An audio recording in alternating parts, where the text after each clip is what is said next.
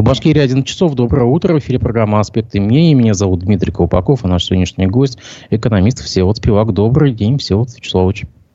Добрый день, Дмитрий.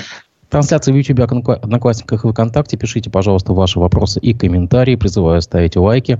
Лайки – это топливо YouTube. Делитесь трансляцией. Для желающих помочь аспектам в описании трансляции есть ссылка на сервис Boosty. А, все, вот я знаю, что вы только что приехали из Казахстана. Давайте начнем тогда с этой темы. Премьер-министр Башкирии Андрей Назаров сообщил о пересмотре некоторых бизнес-проектов с Казахстаном из-за санкций. Вот его цитата. «К сожалению, ряд намеченных планов нуждается в перезагрузке. Из-за введенных против России санкций пришлось некоторые проекты приостановить, мы основательно переработали дорожную карту сотрудничества, подписанную два года назад, адаптировали ее под текущие задачи. По согласованию с казахской стороной решили заключить соглашение напрямую с регионами страны. Конец цитаты.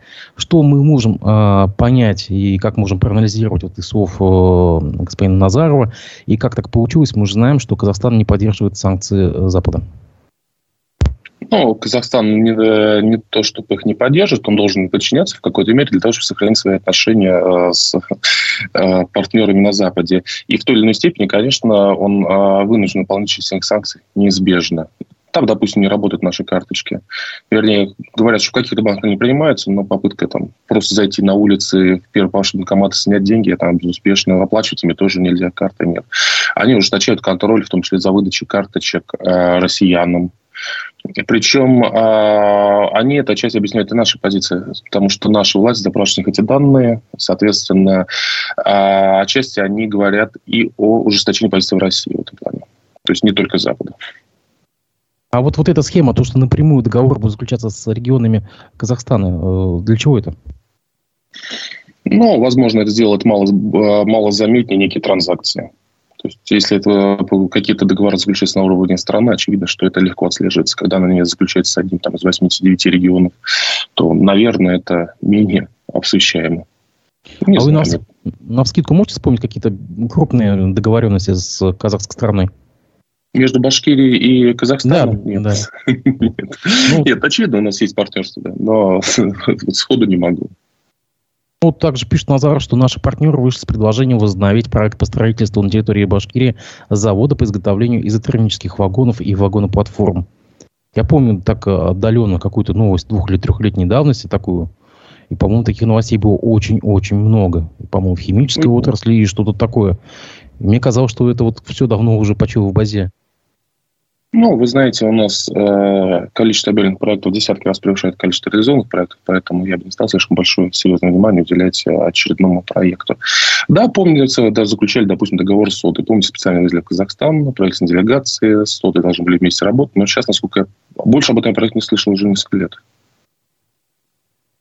Вот то, что уточняется, то, что Казахстан во внешнеторговом обороте республики по итогам 2022 года занял второе место с долей 9,1%, это нам о чем-то говорит? Ну, они территориально находятся близко. Естественно, у нас партнерство в топливно-энергетической сфере. Ну, это здорово. Вот, больше я ничего не могу сказать. Все мы видели вчера а, как бы поведение рубля на торгах. И вот пришло сообщение от э, ТАСС, что Центробанк на фоне резкого снижения курса рубля решил до конца года не покупать валюту на внутреннем рынке. Вчера доллар на московской бирже торговался выше 97 рублей, а евро выше 107. Но я сейчас э, взглянул на э, ленту агентства Prime и заметил, что доллар начал, по-моему, дешеветь уже до 96 рублей. Вот для чего вот этот механизм отказа от закупок?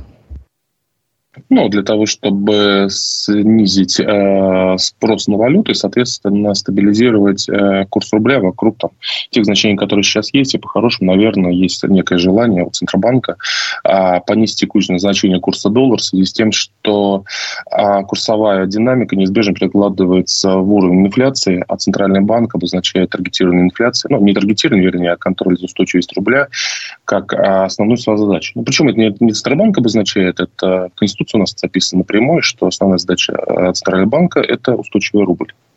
Но мне кажется, что с учетом той динамики курса именно рубля, который мы видим в последние полтора года, когда он то скачет два, то повышается два раза, потом падает два раза, потом опять повышается, устойчивость рубля, а как она сформулирована в Конституции, понимается Центробанком достаточно узко и понимается именно как контроль за инфляцией. Хотя Мне кажется, что в понятие устойчивость должно входить и соотношение курса рубля с другими валютами.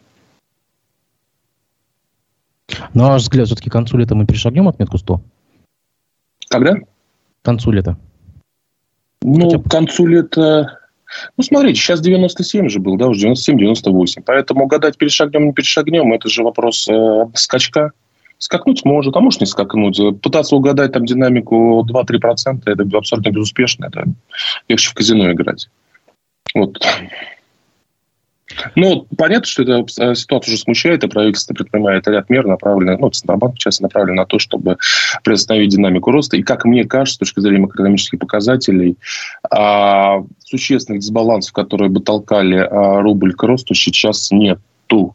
Но помимо макроэкономических показателей, есть же еще решение отдельных акторов, крупных компаний, а, того же Центрального банка, того же правительства, которое заинтересовано, с одной стороны, в поддержании стабильности, социальной стабильности, которая связывается ну, с невысоким курсом рубля, скажем так, э, курсом доллара. А с другой стороны, э, чем выше, э, чем ниже курс рубля, тем больше дохода правительства, и тем, соответственно, им легче будет выполнять свои социальные обязательства, ну и исполнять бюджет. По состоянию на, на сегодня, 10 августа, кому выгоден дорогой доллар? Кому? Ну, это очевидно, что дорогой доллар выгоден экспортерам, выгоден правительству, но не выгоден, соответственно, обычному человеку, который тратит в рублях зарабатывает в рублях и тратит в рублях. Окей. Правительство экспортерам он нравится. А, интересные новости. Приходит вот агентство, а, информационное агентство УРА.ру сообщает, что Сбер Тинькофф не будут участвовать в тестовом запуске цифрового рубля. Ссылаясь на данные Центробанка, тестирование операций с реальными цифровыми рублями начнется 15 августа. В нем примут участие 13 банков. И в этом списке нет крупнейших. Это Сбер и Тинькофф. А, в общем, в тестировании будет принимать участие ограниченный круг э, банков и их клиентов. И вот еще одна новость в догонку. Издание News.ru сообщает, что большинство россиян не поняли, зачем нужен цифровой рубль. Об этом говорят данные опросов в ЦИОМ. 51% россиян не поняли, зачем нужен цифровой рубль. Свидетельствуют данные опроса, сообщает издание News.ru. Ну, от себя добавлю, что я, как э, житель сельской местности, тоже, извините, не понимаю, зачем нужен цифровой рубль. Вы можете как-то доходчиво объяснить, зачем его ввели и зачем он нужен? Ну, смотрите, мне э, интересно более 49% россиян, которые почему-то четко поняли, зачем нужен цифровой рубль. А, большинству россиян в данный момент а, никаких бонусов значимых не принесет. То есть, с одной стороны, Центробанк обещает уменьшение стоимости проведения комиссии, потому что он часть расходов возьмет на себя, соответственно, банки будут меньше взимать. С другой стороны, деньги, которые а, у вас лежат, ну, я не знаю, как назвать, счет цифровой, а по ним не будут начисляться проценты, и при проведении транзакции вы не будете получать кэшбэки. То есть, по большому счету, сейчас по э, многим картам, там, по, у многих банков кэшбэк 1-1,5%, там, у некоторых по категориям там 5-7% является нормой. Соответственно, мне кажется, большая часть затрат на эквайринга возвращается людям в качестве э, различных программ лояльности, которые за счет этих денег дают банки. Вот. А зачем? И дальше мы начинаем фантазировать. Если обычному человеку это не нужно. Бизнесу это, в принципе, сильно тоже не нужно, потому что а, можно платить Э, также по СБП, да, то есть, э, а, соответственно, кому это нужно? Я думаю, что у государства есть в долгосрочной перспективе задача а, контролировать ценовые финансовые потоки и понимать, как конкретно человек расходует деньги, и в этом плане цифровой рубль, наверное, даст им больше возможностей. А, то есть, в принципе, отличия цифрового рубля от просто без, безнала нету? Вообще никаких. Вообще никаких. То есть теоретически а, за счет того, что ЦБ будет а, обеспечивать а, дешевый клиринг, теоретически будет чуть дешевле эквайринг для торговых точек. Но, с другой стороны, когда вы проводите обычный час карточки, за счет этого эквайринга, цены эквайринга вам возвращаются кэшбэки. Поэтому лично для меня, допустим, выгоднее делать эквайринг. Э, чтобы был эквайринг, чтобы мне давали кэшбэки. Почему так лучше получается? И плюс тому, сейчас, если у меня деньги лежат на счету в банке, я провожу безналичной форме, у меня на счету банке есть какие-то остатки на, на, остатки на проценты на остатки, а в случае с товарным рублем мне сразу сказали, что этих процентов не будет. А не стоит ли за этим желанием как бы э, избавиться вообще от э, бумажной наличности в будущем? Я и говорю, что может быть какой-то среднесрочной, долгосрочной перспективе стоит задача взять все финансовые транзакции граждан под контроль. Все Может быть. Ну, это такая немножко конспирологическая теория, наверное, долго, э, долгосрочная, но иначе видеть логику в попытке там, заменить существующие платежные системы, зачем ЦБ этим занимается, я не понимаю. Только, только в единственной логике я могу себе это объяснить. Интересная новость пришла с коммерсанта. Минпромторг хочет субсидировать заводы ВПК до самого их банкротства. Потребности военной операции России в Украине вынуждают власти расширить поддержку госпредприятий оборонно-промышленного комплекса. Из-за рисков снижения выпуска в процессе банкротства Минпромторг предлагает разрешить субсидировать компании ВПК даже в предбанкротном состоянии, оценивая непрерывность выполнения гособоронзаказа выше, чем риски неэффективной траты бюджетных средств. Министерство ссылается на возможность злоупотребления кредитов – кредитов а, обанкроченными предприятиями и не готовы прекращать даже поддержку. Решение может спровоцировать позже вал прокурорских проверок, что, по мнению экспертов, в моменте стабилизирует рост выпуска. На ваш взгляд, это верное решение? Вваливать деньги в предприятие ВПК, даже если они на боку лежат? И чем это впоследствии нам обернется? Ну, мне кажется, э, то, что прочитали, абсолютно корректно. Здесь трудно с чем-то спорить. А, исходя из той системы приоритетов, которые в стране есть, а, прекращение, допустим, а, выпуска важных изделий, которые были бы направлены на СВО, естественно, имеет меньше при... Э, недопущение прекращения выпуска, неожиданного выпуска, имеет больше приоритет, нежели возможные финансовые риски. И естественно, что э, после того, как будет обеспечена поставка, рано или поздно начнутся разборки по поводу, откуда деньги ушли. Так что здесь сформулировано отлично, у меня вопрос, конечно. То есть богатое поле для махинаций потом с этими кредитами? Ну, потом неизбежно будут разборки, причем самое интересное то, что они будут независимо от того, виноват предприниматель не виноват. У нас, в принципе, когда есть э, банкротство, обязательно находятся статьи, когда предприниматель оказывается вынужден защищаться от уголовных статей. Потому Они... что э, прав, прав, правоприменительная практика, мы видим, как э, в, в уголовном, э, как уголовная, так и административная, она сейчас очень гибко трактует, исходя из э, текущей целесообразности, с пониманием текущей целесообразности. Иными словами, сейчас предприятиям ПК предлагается даже не быть эффективными, даже не быть прибыльными, даже вообще, в принципе, забить просто на финансовую отчетность, просто работать, выпускать, вы, как говорите, пушки вместо масла. Ну, нет, нет, зачем так задача не стоит. Э, просто Минпромтор говорит, что даже предприятие будет убыточно, оно все равно будет его поддерживать, это нормально. А если оно прибыльно, соответственно, собственники заинтересованы в том, что оно было прибыльно. Но здесь же другой вопрос. Здесь надо рассматривать еще с точки зрения обязательного исполнения госзаказа, когда предприятие не может отказаться от исполнения госзаказа, а даже при том, что оно может быть не согласно с ценами на продукцию, которую устанавливает государство. То есть государство устанавливает низкие цены на продукцию, предприятие обязано исполнять госзаказ. И в данном случае получается странная ситуация, когда государство, предприятие может банкротиться, будучи, допустим, эффективным с производственной точки зрения, или было, если бы оно было, оно могло быть эффективным с экономической точки зрения, если бы мы не навязывали условия работы, от которых оно не может отказаться. В какой да. мере сейчас принимается такая схема работы а, на предприятиях, я не знаю. Да, напомню, Но что законы год, есть соответствующие. Год назад было постановление Кабинета министров о том, что предприятия не могут отказаться от выпуска продукции, насколько помню, по установленной государством цене. Это, вот, по-моему, вот да, да, продолжение видите, этого. Видите, прошел год, и уже выясняется, что предприятие банкротится, им надо помогать. Издание РБК сообщает, что Башкирия вошла в топ-10 регионов с наибольшим ростом цен на новые автомобили. В июле цены на машины без пробега в республике выросли на 12,2% до 2,1 миллиона рублей. Интересно, какие машины новые они имеют в виду? То есть китайский автопром. По этому показателю Башкирия занял седьмое место по стране. И на первом месте месту. На первом месте оказалась Тюменская область. Здесь зафиксировали увеличение средней стоимости на 35,9%. Интересная статистика. Как можно прокомментировать вот, э, вот эти цифры? Ну, смотрите, во-первых, у нас а, средняя стоимость автомобиля осталась все равно, допустим, в полтора раза ниже, чем э, в Тюменской области, да, что, в свою очередь, свидетельствует об уровне доходов населения.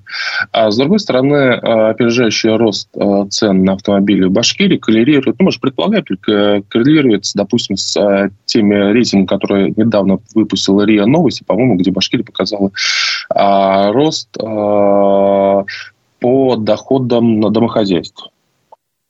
Ну и здесь для того, чтобы объяснить э, причину, наверное, роста принципе, надо понимать, что основная, основной драйвер роста доходов, я думаю, в этом году будет э, зафиксирован рост реальных доходов населения, причем достаточно заметный, я думаю, может быть, самый крупный за 10 лет. Но основным драйвером этого роста выступают а, выплаты лицам, которые заняты э, на СВО. То есть, условно говоря, сейчас очень трудно предполагать, сколько совокупное количество этих лиц, но можно сказать, а может быть 700 тысяч, может быть там миллион двести, миллион триста. Не знаю, но порядок цифр в любом случае, если вы э, посчитаете, то если была средняя, допустим, э, медианная зарплата у людей на уровне там 30-40 тысяч, которые сейчас привлечены, а стали они сейчас зарабатывать больше 200, ну, не зарабатывать, это тоже некорректное слово, но их доход составляет больше 200 тысяч, то вы увидите, что только 3-4% роста реальных доходов населения обусловлен только вот этим одним фактором. Соответственно, и э, рост стоимости новых машин может списать на опережающее участие Башкирии в обеспечении потребностей СВО, имеется в виду людскими ресурсами. То есть, получается, рост выпад боевых, он подогревает, э, разогревает, то есть, вот этот авторынок получается, на Неизбежно. Не, неизбежно, конечно. Конечно. У вас появился миллион человек, которые стали получать а, по российским меркам очень приличные деньги. Очень естественно, что часть из них в той или иной форме идет на авторынок неизбежно. И э, относительно динамика между регионами может свидетельствовать э, в покупке автомобилей, в росте доходов, может свидетельствовать об относительно динамике участия региона в обеспечении, собственно говоря, СВО. То есть мы, грубо говоря, можем, переложить вот этот список, там, Тюменская область, там, Башкирия и так далее, просто на количество участников СВО? А мы можем сделать такое допущение и по-хорошему попытаться проверить его статистически. Но для этого вы должны знать четкие цифры, сколько конкретно э, республика, э, Башкирия или Тюменская республика, допустим, э, обеспечила какое количество участников СВО из Башкирии из Татарии. Я думаю, что у вас этих цифр нет, у меня тоже. Хорошая Когда оговор... статистически проверили. Хорошая у вас оговорка была сейчас Тюменская республика, я думаю, не за горами. А, прошу, не, я прошу прощения, надеюсь, это... Нет. А, хорошо, тогда, а, ладно. Между тем, а, в июле 2023 года застройщики Башкирии вывели на рынок в 2,1 раза меньше домов, чем годом ранее. А, всего в июле было увидено 11 объектов от 7 застройщиков, сообщает единый ресурс застройщиков. Это более 3000 квартир с совокупной площадью 126 тысяч квадратных метров. А почему здесь такая просадка? Если с, с автомобилями все понятно, а почему с недвижимостью? Разве боевые не прикладываются, например, в рынок недвижимости? А, тоже прикладывается, но э, здесь я бы э, уделил внимание, как сформулирован цифра. Вы сказали, введено в два раза меньше объектов. А я помню, что у меня, я вот сейчас, у меня нету цифр э, того периода, на который ориентируюсь, но по итогам первого квартала была небольшая просадка по поводу количества метров. А, но она была не двунекратная, она была незначительной. А, я думаю, я думаю, что то это может быть... Ну, во-первых, значительная часть боевых перекладывается на индивидуальное строительство. И, как недавно отметил э, Хуснулин, э, у нас идет бум индивидуального строительства в целом по России.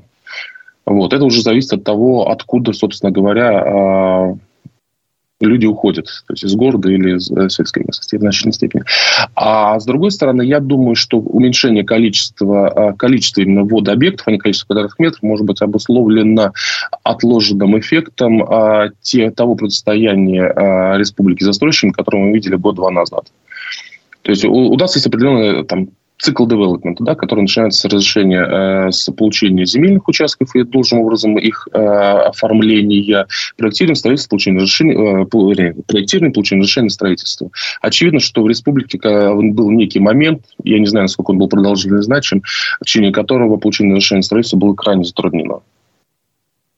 И это неизбежно должно было через год-два отразиться э, в цифрах по количеству, как минимум по количеству объектов, если не по количеству квадратных метров. Угу. То есть, получается, нас сейчас догнала история там двух-трехлетней давности, когда у многие застройщики просто лишались там разрешения на застройку. Мы помним историю с ПСК, ЖСР и так далее, да? То есть, вот, вот это нас сейчас догнало. Она, она должна была догнать с лагом там полтора, два, три года, конечно. Это те самые непостро... непостроенные дома? Не вид... Это те самые непостроенные дома, но, по крайней мере, э, ну, она неизбежно должна была догнать. Как, как, в какой количественной мере это выразить, я не знаю. Но то, что она, если вы не получаете разрешение строительства, вы позже приступаете к стройке и позже, соответственно, даете, это, это очевидно. То, что были трудности с получением, это тоже всем очевидно. Вот. Но сейчас-то проблем нет никаких, и я вижу, что новые участки засваиваются. То есть, получается, через 2-3 года мы э, будем наблюдать бум просто сдачи. А, я не уверен, что нет никаких проблем. А можно сказать только то, что эта ситуация структурируется таким образом, что перестала выходить в общественное поле. А насколько, а какие обременения повесили на застройщиков, либо какие неформальные обязательства, я, честно говоря, не знаю. Да? Эти, какие деньги, куда они платят. Э, слухов уходит много, но конкретно какой-то фактуры у меня нету. Поэтому.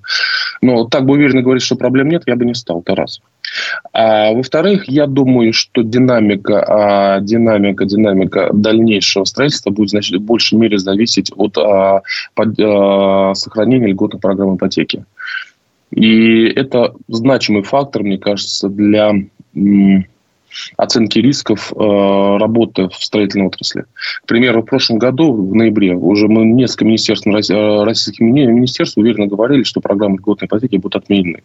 Но потом их сохранили. Сейчас недавно опять на совещании с, э, со строителями заявили о том, что и программы льготной ипотеки будут дальше продолжены. Надо понимать, что программы льготной ипотеки, с одной стороны, обременяют бюджет, которые сейчас уже напряжены, соответственно, могут ли бесконечно э, федеральный бюджет спонсировать, это непонятно. Ну, год, два, три. Во-вторых, надо понимать, что программа льготной ипотеки, при которой ставка э, ипотеки существенно ниже ну, сейчас не ниже, сейчас э, порядок примерно близок к инфляции, она э, стимулирует формирование пузырей на рынке недвижимости, которые рано или поздно, это неизбежно, пока практика сдувается. Но единственное, что этот процесс длится не две недели, не, не полгода, не год, он может длиться несколько, месяцев, э, несколько лет. Но рано или поздно станет вопрос о том, что это либо пузырь взорвется, либо его надо заранее спускать потихонечку. Вот. В какой момент это настанет, я не знаю. Но на протяжении трех лет можно говорить, что, наверное, эти эффекты будут работать вот, э, повышение ставки, наверное, по льготным ипотеке. Ну, ставки не номинальные, а ставки э, реальные с учетом инфляции. Вот я живу в Норсе, и здесь я вижу просто на окраине Норса застраиваются огромные микрорайоны, там ПСК, по-моему, осваивают новые участки. И э, просто гигантские жилые комплексы создаются, человейники, просто гигантские. А, а в одном из наших эфиров предыдущих вы сказали, что, в принципе, э, часть жилья идет в компенсацию для переселенцев, ну, то есть э, ветхое аварийное жилье. А, скажите, ну, у нас только не, не, не отселяется ветхого аварийного жилья. А куда сейчас все это, получается, просто стоит? Законсервировано? Ну, часть, часть, часть это инвестиционный спрос, потому что у, у человека сейчас, на самом деле, очень мало инструментов сохранения а, товарного наполнения своих сбережений. А, раньше был ответ на этот вопрос в шлёке, могли хранить там условно в евро в долларах, а у евро-доллара была инфляция 1,5-2%, и вы могли на долгое время переимречь от инфляции, давая предпочтение а, сохранению ну, как, это, это как одному из способов сохранения товарной ценности ваших денег. Сейчас инфляция в Европе тоже там в прошлом году была 8-9%, что уже делает, мне кажется, запретительным пассивное хранение деньги в валюте. А доллар, рубль, в принципе, для большинства россиян не воспринимается как та валюта, в которой можно копить деньги на пенсию. Да? А ставки по а, депозитам а, долгое время были ниже, чем ставки в банке. Сейчас немножко ситуация другая. Ставки по депозитам не, были ниже, чем уровень инфляции. То есть на депозитах тоже хранить деньги было не бессмысленно.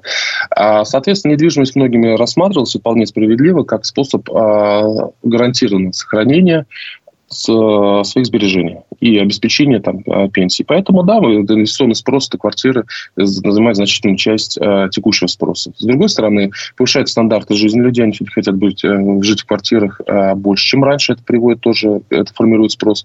Ну и неизбежное переселение из э, депрессивных районов или изношенных домов. Ну, давайте дальше по повестке. Тюменский кинотеатр первым в России начал показывать пиратскую копию фильма «Барби». Вы, кстати, смотрели в, в Казахстане? Нет, пока нет. Пока, пока, а, нет, «Барби» не смотрел, хотя, интересно, они же преодолели а, сбор, а, отметку миллиард долларов. Миллиард долларов, да. Причем, насколько я понимаю, женщина, женщина-режиссер, который снимал фильм, стала первой женщиной, чей фильм продалил эту отметку. То есть это уже вызывает интерес и желание, наверное, посмотреть. Не потому что Барби, а потому что если миллиард долларов, значит, фильм, наверное, что-то чего-то стоит. Вот. А, а на самом деле... А Опенгеймер почему-то в, ровно в половину меньше. Ну, кстати, что тоже неплохо. Что тоже, на самом деле, неплохо для фильма, который вроде как бы не столь розовый. А практика а, пиратского показа. Вы сейчас э, сформулировали, что Тюменский кинотеатр первый раз показал нелегальную копию. Так у вас аватар весь нелегально шел по, в январе по всей России. Скажите, а, а, вот, а его, когда вот, его допустим, легального не было уже. Все закончится. СВО так или иначе, оно рано или поздно закончится. И вот эти кинобренды, они вернутся в Россию. А они не спросят потом вот за вот это все? Не потребует ли компенсации, не потребует ли объяснений? Можем ли мы спрогнозировать такое, что будет потом просто вау исков судебных? Ну, я думаю, если они вернутся, то э, судебная практика сложится таким образом, что эти иски не будут э, удовлетворяться.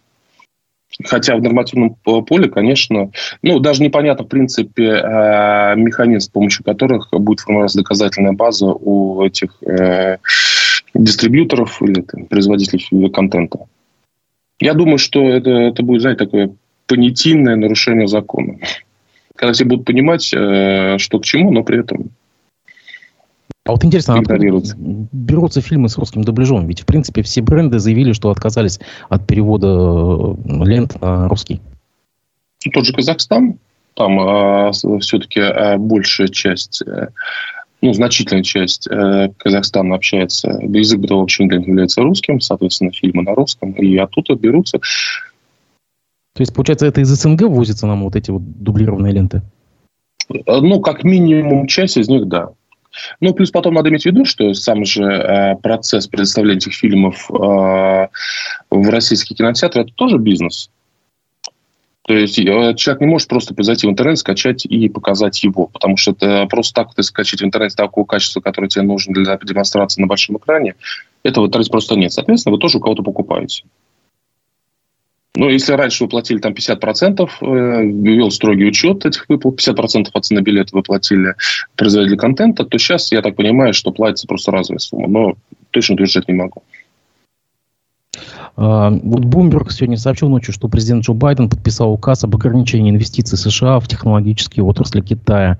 И вот Prime сейчас сообщает, что э, китайские производители спешно закупают на фоне этой новости чипы и комплектующие, как бы создают запасы. Мы знаем, что часть э, этой, э, часть этой техники попадает теми или иными способами в Россию. Создает ли это какие-то угрозы для нас, для наших предприятий, в том числе ВПК? Ну, смотрите, можно говорить о каких-то вторичных эффектов, но э, торговая война, ограничения со стороны США на э, экспорт технологической продукции, на инвестиции в, США, в Китай, это а, длится уже не один год и даже не два года. Поэтому я ничего нового в этой новости не вижу. Я, более того, я думаю, что э, в том прочине, в котором это сейчас прозвучало, оно не совсем корректно, потому что, я думаю, речь шла об уточнении каких-то каких позиций а широкие запреты были наложены уже раньше значительно раньше. И э, в Китае запрещен экспорт э, высокотехнологичных э, чипов, запрещен, ну, последних поколений имеется в виду. Китай, США пытается запретить поставку в, США, в Китай, США пытается запретить поставку в Китай литографических машин, которые позволяют выпускать новейшие чипы. Специально тот же Тайвань разрабатывает для Китая а, чипы на старых технологиях, на которых производитель будет приближаться к новым, то есть выполняя условные какие-то там э, таргеты. Это история давно. То есть для нас никаких рисков нет для Российской Федерации? В этом я думаю, какой-то незначительный э, вторичный эффект будет, но я думаю, что он будет еще локальным. А вот, кстати, Казахстан как участвует в этих обходных путях сейчас на данный момент, вот по состоянию на август? А что там говорят местные специалисты? То есть действительно это шлюз для теневого э, ввоза? А, не совсем. Не совсем. А достаточно широкий э, спектр инструментов контроля и выполнения санкционных режимов стороны э, Казахстана э, инсталлирован и соблюдается. Не совсем. То есть такого, что вы просто покупаете шоколад в Казахстан и потом как попало это едет в Россию, такого нет. А, они контролируют это. Хотя, конечно, значительная часть товаров народного потребления может перемещаться относительно, относительно свободно. Ну, а такой эффект, как контрабанда такая вот махровая. То есть у нас, в принципе, полевых дорог там с Казахстаном огромное количество. О, это я не знаю. я не знаю. Как контролируется непосредственно границы, я не знаю. А границы, допустим, с другими соседями, допустим, с Киргизией, их не очень контролируются. То есть там люди свободно перемещаются, относительно свободно. Как это происходит э, с границы с Россией, я не без понятия. Интересная новость. Сейчас сообщает РБК. Башкирия получила свидетельство о наименовании места происхождения товара на башкирскую породу лошадей. Об этом сообщает э, вице-премьер Ильшат Фазрахманов. Э, вот его цитата. «Получили патент на башкирскую лошадь, чтобы никто не пытался наших красивых лошадей к себе притянуть. Это дает толчок к генетической племенной работе» и так далее. Что не так в этой новости? По-моему, не с того конца пытаются как бы люди вступиться. Хотя мы помним, э, Татарстан запатентовал Кышбабая. Помните, была такая история, что, в принципе, нельзя нигде использовать татарского Деда Мороза. Здесь э, зачем это? Ну, Кыш Бабай был хотя это где использует, на самом деле. Э, ну, запатентовали, запатентовали, ничего плохого, может быть, в этом нет. А меня в большей степени улыбнула, скажем так, новость о том, что Радифаль стал задание основать научно-исследовательский институт по изучению породы башкирской лошади. Ну, то есть здесь если это реальный институт, это выглядит странно. Если это будет под названием научно-исследовательский институт комнатка с пятью человеками, одной секретаршей и одним персональным водителем, то это будет тоже странно. То есть я не могу себе представить, что такое научно-исследовательский институт по изучению башкирской породы лошадей.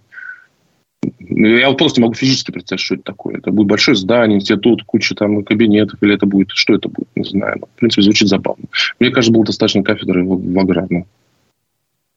Там учредителями, по-моему, Минзимоимущества и Минсельхоз выступают, и им какой-то срок а, выделен на то, чтобы они обрисовали контуры этого будущего НИИ. Ну, да, вы, вы, я согласен с вами, что очень сложно понять, как это будет выглядеть в будущем. Хотя сейчас... Как это будет выглядеть? Вообще, в принципе, есть какая-то э, тенденция, знаете, каким-то мегалитическим таким конструк... конструкциям названий э, формирующих структур научно-исследовательские институты, центры, там, я не помню, там, мирового, мирового уровня различные центры, еще что-то такое. Зачем стоит обычно три комнаты с одним человеком, который получает хорошую зарплату, и пятью, который получает зарплату, какой попало. Вот. Ну, называется все очень громко. А между тем, в Башкирии запущенные засухи и суховеев погибли посевы на площади 93 тысячи гектаров. Нанесенный ущерб оценивается в 1 миллиард рублей. Об этом также сообщает Фацрахманов. Э, в 26 районах введен режим ЧС, там, где мы вели, мы отработали, сказал он. Э, вот этот режим ЧС, я так понимаю, он нужен для выплаты каких-то компенсаций от федерального правительства, так ведь? Для того, что для, для, ну, для, не компенсации, скорее, я думаю, что речь идет о выплате а, со стороны страховых компаний, для того, чтобы облегчить доказательную базу а, работникам, предприятиям. Вот. Ну да, у нас зона рискованного земледелия, мы все это знаем. 1 миллиард рублей, это, условно говоря, 0,4% от товарного выпуска сельскохозяйственной продукции Республики Башкортостан. Я бы не сказал, что это критичная сумма. В целом. Но для конкретного предприятия, конечно, может быть критичным. Там. С 2024 года размер компенсации экспортерам на транспортировку молочной продукции за границу э, вырастет с нынешних 25 до 100%. И я помню, что в одном из наших эфиров вы говорили, что Башкирия буквально лидирует по количеству всевозможных льгот, субсидий, субвенций и так далее. Э, вот здание РБК сообщает, что, в принципе, это э, увеличение вот этих субсидий позволит башкирским переработчикам поставлять продукты в Китай и Африку. А нужно ли там наше молоко, в принципе, ну, в Африке или в Китае, да, там, и для чего э, бюджету стопроцентно оплачивать вот эти вот э, расходы на транспортировку. Получается, за счет бюджета мы оплачиваем, оплачиваем всю логистику. А, да, я в целом за за бизнес, но мне кажется, что функция бизнеса в государстве, одна из функций, это э, платить налоги, то есть э, поступать, э, выступать источником формирования доходов государства. И постоянная попытка поддержать бизнес э, напоминает попытку компенсировать неумение управлять, создавать более сложные условия для стимулирования развития бизнеса. То есть попытка постоянно откупиться. То есть у нас не получится, мы будем поддерживать хозяйство, у нас не получается, мы дадим льготы там, условной Башнефти, Потому, ну, законы были там сформулированы по налогам, по-моему, на прибыль таким образом, чтобы под нее, кроме башнефти, по-моему, только никто не попадал. Вот. Попытка постоянно дать кому-то деньги и тем сам стимулировать э, инвестиции и при этом на фоне не сильно растущих инвестиций, мне кажется, является признаком отсутствия других инструментов, понимания, умения администрировать другие инструменты развития экономики. Это мое понимание того, что происходит. К слову говоря, сельское хозяйство, я, ну, просто для меня цифра немножко удивительна. В Башкирии проживает примерно полтора миллиона людей в сельской местности. Ну, мы же любим с Татарией сравнивать. В Татарии примерно 900 тысяч.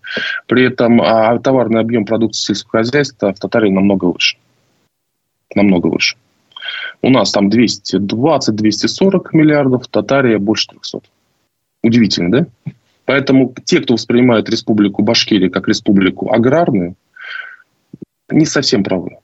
То есть, да, у нас больше доля э, продукции сельскохозяйственной структуры ВВП, нежели у соседей, но при этом в объеме у нас ее меньше. Ну, поскольку мы логистику затронули, и вы Башнефть тоже затронули, в Башкирии на заправках Башнефти снова подняли цены на бензин в восьмой раз за лето. Мы в прошлый раз с вами говорили, по-моему, это был там четвертый или пятый, тогда мы с вами обсуждали. Сейчас все это объясняется увеличением э, закупочной стоимости топлива на Санкт-Петербургской товарной бирже. Э, но мы при этом видим, что на международных рынках эта нефть дешевеет. Почему таким образом? Почему Россия оторвана немножко от э, внешних реалий? Ну, во-первых, цена на нефть э, за последнее время все-таки росла. Я не знаю, там последние там, 2-3 дня недели, что с ней случилось, но она в целом выросла. Во-вторых, э, ценовой паритет, скажем так, э, внутреннего и внешнего рынка складывается с учетом же и курса валюты, правильно? Мы видим, что курс валюты растет, соответственно, естественно, что это уровень ценового паритета между продажами на внутренний и внешний рынок этих продуктов меняется. Поэтому здесь я бы, наверное, э, не стал перекладывать ответственность э, эмоционально, тем более рационально, на сети, заправочные сети. Мне кажется, что, допустим, независимые э, сети, независимые сети работают в последнее время даже в убыток. Я с большой степенью уверенности это допускаю. На ваш взгляд, это не предел? Ну, то есть, будет и девятый, и десятый раз. То есть, есть куда еще расти? Ну, здесь э, я думаю, что будет зависеть от динамики, в основном от динамики, э, динамики курса рубля относительно э, там, доллара или евро. А второй фактор – это повышение обязательной доли продаж нефтепродуктов на Санкт-Петербургской бирже. Я не думаю, что он значительно будет влиять на ситуацию, но тем не менее он немножко должен оказать понижающее влияние на уровень оптовых цен. Но третий фактор, который мы должны учитывать, э, это э, снижение уровня ценового э, демпфера, который использовалось правительством для компенсации нефтяникам подающих доходность при, доходов при возникновении ценового диспаритета между внутренним и внешним рынком. Насколько я понимаю, с 1 сентября планировалось э, уменьшить объемы этого демпфера, и это должно оказать повышающее влияние на цены на нефть. Соответственно, вот эти три фактора – как сбалансируется. Основной фактор, мне кажется, динамика все-таки курса э, рубля относительно иностранных валют. Если э, курс рубля снизится, то мы увидим стабилизацию, может даже откат. Если этого не произойдет, то цены на нефть, кажется, что должны будут расти. На, не на нефть, а на бензин должны расти дальше. Вот по демпферу получается то, что они не возьмут на внешних рынках международных, они это снимут с россиян. Получается так. Ну, естественно, да. Ну, как раньше правительство компенсировало то, что нефтяники продавали сюда немного дешевле, чем продавали, могли продать на международном рынке, и, соответственно, это разницу правительство в какой-то степени компенсировало. Я могу сказать точный механизм.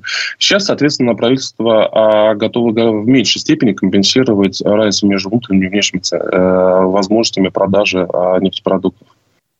Ну и, соответственно, то есть курс доллара, вот то, что мы с вами чуть немножко выше обсуждали, чем выше доллар, тем, естественно, и растет э, цена на пистолете, грубо говоря. То есть это все то, Конечно, потому что, ну, конечно, не, потому, конечно, нефтяные компании думают, куда им продать. Продать туда или продать сюда. Если они могут продать туда выгоднее, чем сюда, естественно, продают за рубеж. А выгоднее они считают же здесь в рублях. Ну, соответственно, если курс доллара вырос в два раза, значит, э, в два раза выгоднее продавать туда. Вот и все. Ну, ну здесь очень простая логика. 23 год, в принципе, сбытовые каналы очень сильно э, как бы посечены в Европу, сбыт почти невозможен. Ну, с другой стороны, смотрите, здесь, кстати, надо дать должное, должное а, правительству, нефтяным ли компаниям, я не знаю, в кому большей степени, удалось отладить эффективную логистику поставок нефтепродуктов а, на новые рынки. Причем таким образом, что мы видим снижение а, дисконта, э, уровень дисконта по отношению к бренду при поставке, допустим, в Китай и в Индию. Если у нас уровень дисконта доходил до 20-25% относительно бренда, сейчас он снизился вполне нормально, там 7-8%. Вот. Э, ну, это здорово. То есть вы сделали достаточно дешевый фраг, сделали, придумали финансовые инструменты оплаты, страхования, и уровень дисконта снизился, соответственно, логистика отладилась. Будем надеяться, что рост на этом закончится, тем более, в принципе, мы находимся накануне посевной, даже, ой, посевной, да, посевная яровых началась и сбор урожая, поэтому хотелось бы, чтобы просто все уже остановилось. Я благодарю вас за то, что вы нашли время выйти в эфир. Я напоминаю, дорогие друзья, что расшифровки нашей беседы вы сможете найти, найти на сайте Аспекты Медиа, телеграм-канале Аспекты. Спасибо большое за Спасибо, ваше время. Всего доброго. До свидания. До свидания.